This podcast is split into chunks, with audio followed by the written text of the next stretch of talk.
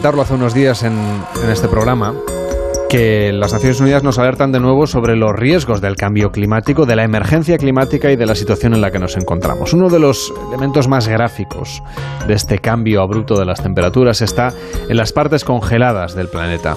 Unas regiones que conoce muy bien el explorador polar Ramón Larramendi. ¿Qué tal, Ramón? ¿Cómo estás? Buenas noches. Hola, buenas noches. ¿Qué tal? Tú además te has ido a vivir a Reykjavik, una zona que ya de por sí ya tiene ese aspecto, ¿no? Durante buena parte del año. Bueno, sí, Islandia es el comienzo del Ártico. Aquí ya hay unos grandes glaciares. Está el Vatnajökull, que es el glaciar más grande de Europa, y efectivamente tiene un aire ya muy polar. Esta es la parte más confortable de la parte polar del planeta, ¿no? Para entendernos. Eh, pues sí, es una buena definición.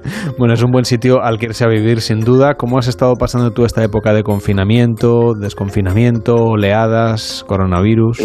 Bueno, yo llevo un año aquí viviendo en Reykjavik. Precisamente me vine el verano pasado y en, de modo que este año lo he vivido de un modo distinto, ¿no? Porque en Islandia pues ha estado todo mucho más relajado de lo que ha estado en España, ¿no? No tiene nada que ver, aquí no ha habido ningún confinamiento nunca. Eh, de hecho, ha sido infinitamente más, eh, más relajado y suave, ¿no? De modo que no he salido del país, he estado aquí realmente todo el, eh, todo el año, porque ha unas, efectivamente, las enormes restricciones en los vuelos, pero eh, pero he vivido bastante bastante bien en un país sin visitantes totalmente aislado no que es una, una experiencia bastante especial En España sabes que estamos en la quinta ola. En Islandia solo habéis tenido tres olas.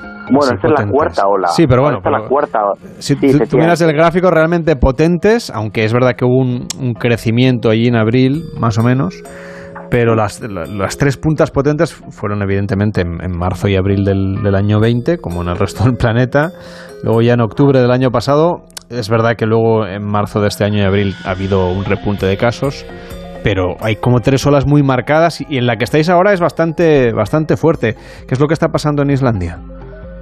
Eh, bueno, en Islandia se unen varios elementos. Por una parte, ahora mismo hay mucho turismo en Islandia. Islandia está increíblemente cerrado, todo el invierno ha estado cerrado, apenas había ningún vuelo al día, es impresionante el aeropuerto desértico. Eh, son un solo vuelo de toda Europa al día para unir con Islandia.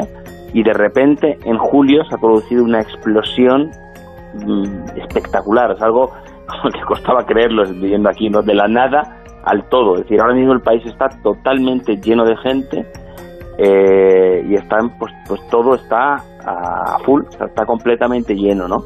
Entonces, cuando se empezó a abrir al turismo el 1 de julio, eh, se quitaron las restricciones de PCR para entrar en el país, que antes existían. Y eh, era mm, relativamente sencillo para los vacunados, con cuarentena para los no vacunados. Y por este momento del turismo parece ser, pues, pues realmente pues el virus ha empezado a, a moverse libremente por el país y entonces pues ha habido un montón de contagios y está habiendo muchísimos contagios, un poco parecido a otros lugares, pero no ha habido ningún no ha habido ningún fallecido todavía en esta quinta ola, pero el número de contagios es el mayor que ha habido nunca. Ha sido muy alto, ¿eh? estáis en la, en la ola más fuerte en vuestro caso. Es verdad que, sobre todo a partir del 20 de julio, claro, ya sabemos que el virus una vez entra, tarda unos días en hacerse presente, en, en estar diagnosticado, en acabar, evidentemente, hospitalizado, etcétera. Una situación esta que alguien que ha viajado como tú por, por tantas partes del planeta, que, que se ha tenido que poner vacunas seguramente muchísimas veces para ir a lugares que lo requerían alguien que está acostumbrado a estar dando vueltas siempre por el mundo, lo de que, aun- aunque el confinamiento no haya sido muy estricto, pero cuando llegó el momento, y a ti te pilló aquí en España me parece, cuando llegó el momento de encerrarte, ¿cómo lo viviste? Eh, hombre, pues fue duro. Evidentemente, estar casi tres meses encerrado en casa es una experiencia nueva. Yo he estado encerrado en la naturaleza, aislado en la naturaleza, pero nunca encerrado realmente como tal, ¿no? O sea que, bueno, pues yo creo que fue una. Yo intenté sacar lo mejor de, de este periodo, como no se puede hacer de otra manera, de las cosas que uno no tiene el control, solo puede intentar sacar el lado más positivo, porque el resto es más que para amargarse, digamos, ¿no?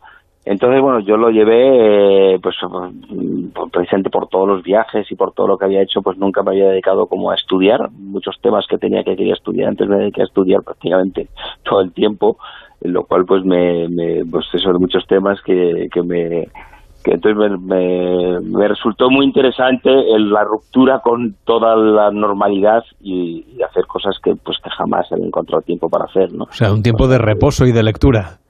Reposo de lectura y estudio, realmente ponerme a estudiar eh, pues, ¿Qué estudiaste? temas diferentes, ¿no?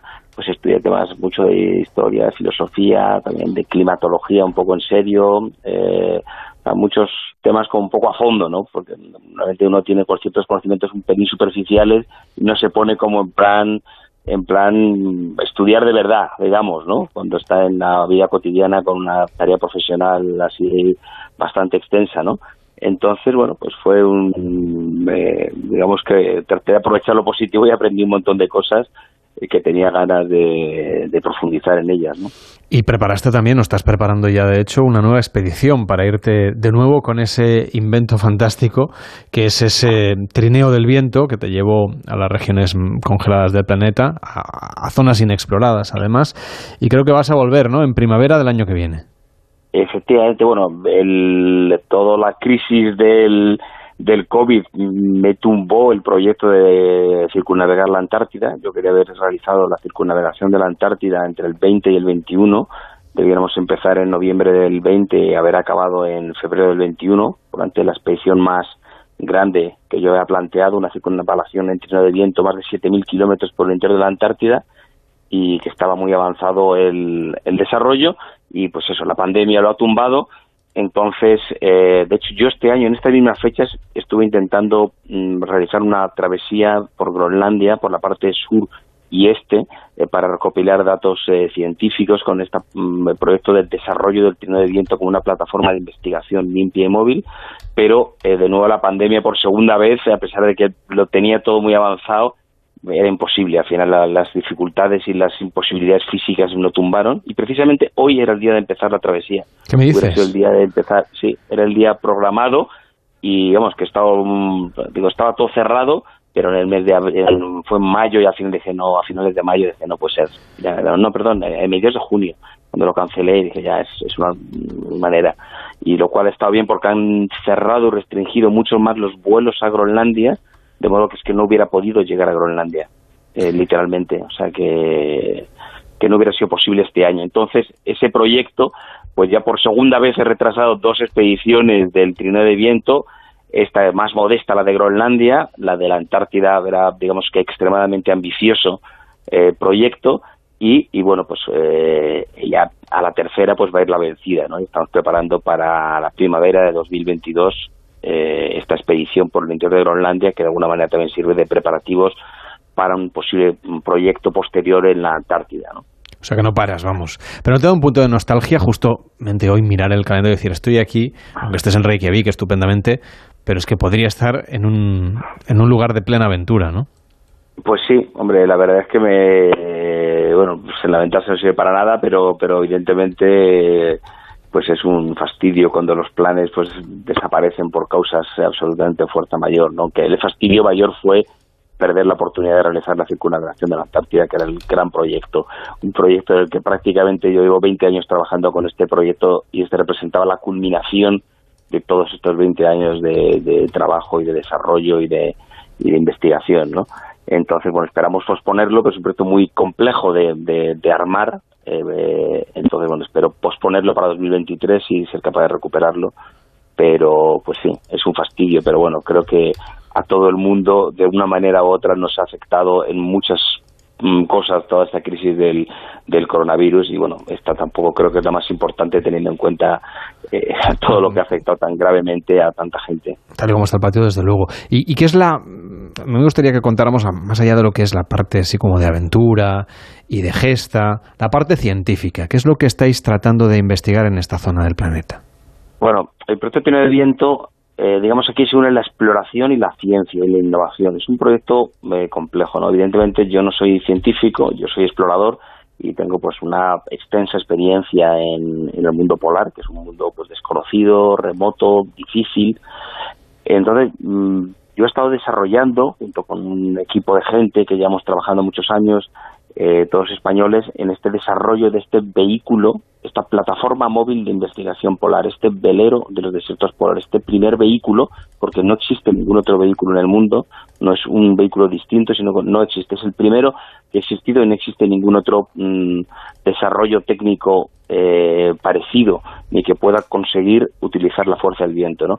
Entonces, este desarrollo empezó desde el punto de vista de la exploración, eh, pues en 2005, junto con Ignacio Fichaldé y Juan Maviu, realizamos la poco conocida, pero desde el punto de vista de la exploración, una, creo que es una gran gesta, que fue la primera travesía del continente antártico en navegando. Fuimos los primeros en, en, un vehículo eólico cruzar en un vehículo movido por energía renovable, ya no eólico, de cualquier tipo, cruzar el continente antártico. Recorrimos 4.500 kilómetros navegando, todos fuimos navegando por este vehículo a través del, continente. Después de este proyecto, el este desarrollo técnico que se originó eh, un poco por el espíritu de exploración y de aventura, pasó a, darle una forma concreta y una forma práctica y una utilidad. La utilidad es convertir una plataforma móvil de investigación polar, es decir, la primera plataforma capaz de desarrollar investigación científica eh, de un modo totalmente limpio en los platos polares de la Antártida y Groenlandia. Desde 2005 hemos trabajado mucho tiempo y nosotros somos una plataforma, estamos desarrollando esta plataforma para que los proyectos de investigación se unan. ¿no? Entonces nosotros desarrollamos varios proyectos de investigación, eh, diferentes proyectos, ¿no?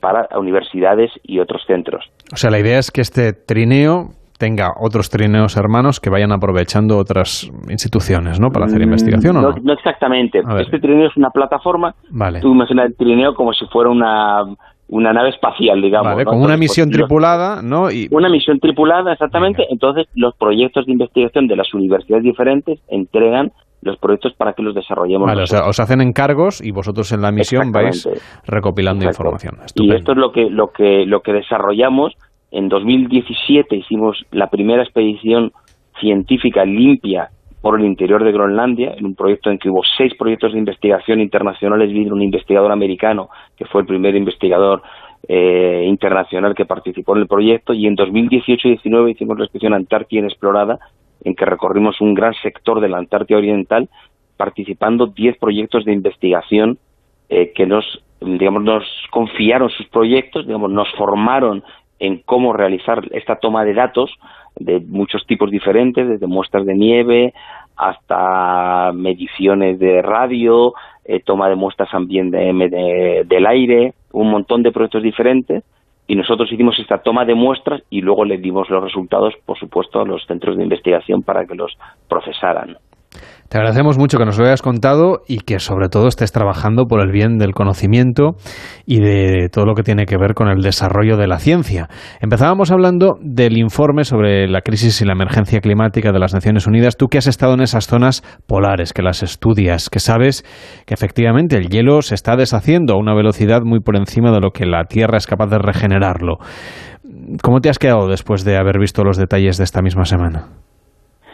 Bueno, yo estoy muy familiarizado con todo el, entre otras cosas porque trabajo con muchos investigadores, ¿no? En muchos eh, climatólogos, o sea que es un, es un entorno en el que estoy, o sea que el informe en sí no me ha sorprendido, digamos un poco el tono, esa pequeña modificación del tono, pero bueno, la música de fondo yo la llevo escuchando ya mucho tiempo y de hecho pues eh, trabajo con parte de la gente que está componiendo esta música, digamos, ¿no? Que están realizando estas muestras y entonces pues eh, bueno, es un paso más en, en, en este en visibilizar esta crisis climática, ¿no? En la que estamos padeciendo y por lo tanto deberíamos todos tomar nota, ¿no? Pero sobre todo las instituciones, porque al final son quienes pueden tomar las decisiones que realmente tengan un impacto sobre esto. Bueno, la realidad es que es más fácil hablar y decir que hacer las cosas, porque es muy complejo, la toma de, de, medidas es, realmente complejo, yo, yo entiendo que no es, no es tan sencillo tomar medidas, es decir, no es tan... Pero, eh, bueno, yo modestamente con mi proyecto Trino de Viento, yo creo que, que sí hay muchas cosas que se pueden hacer. Para mí todas pasan por un cambio de paradigma y, y sobre todo mucha mucha innovación. Es necesaria una enorme innovación para poder hacer las cosas que hacemos ahora mismo, pero de un modo eh, mucho más sostenible. ¿no? Entonces, bueno, yo so, modestamente el proyecto de Viento es poner un grano de arena en, en facilitar esa innovación para poder realizar las cosas de un modo diferente, que es más fácil de decir que de hacer. Gracias Ramón, que vaya muy bien. Buenas noches. Buenas noches. En Onda Cero, Pares y Nones. Carlas Lamelo. Más de la mitad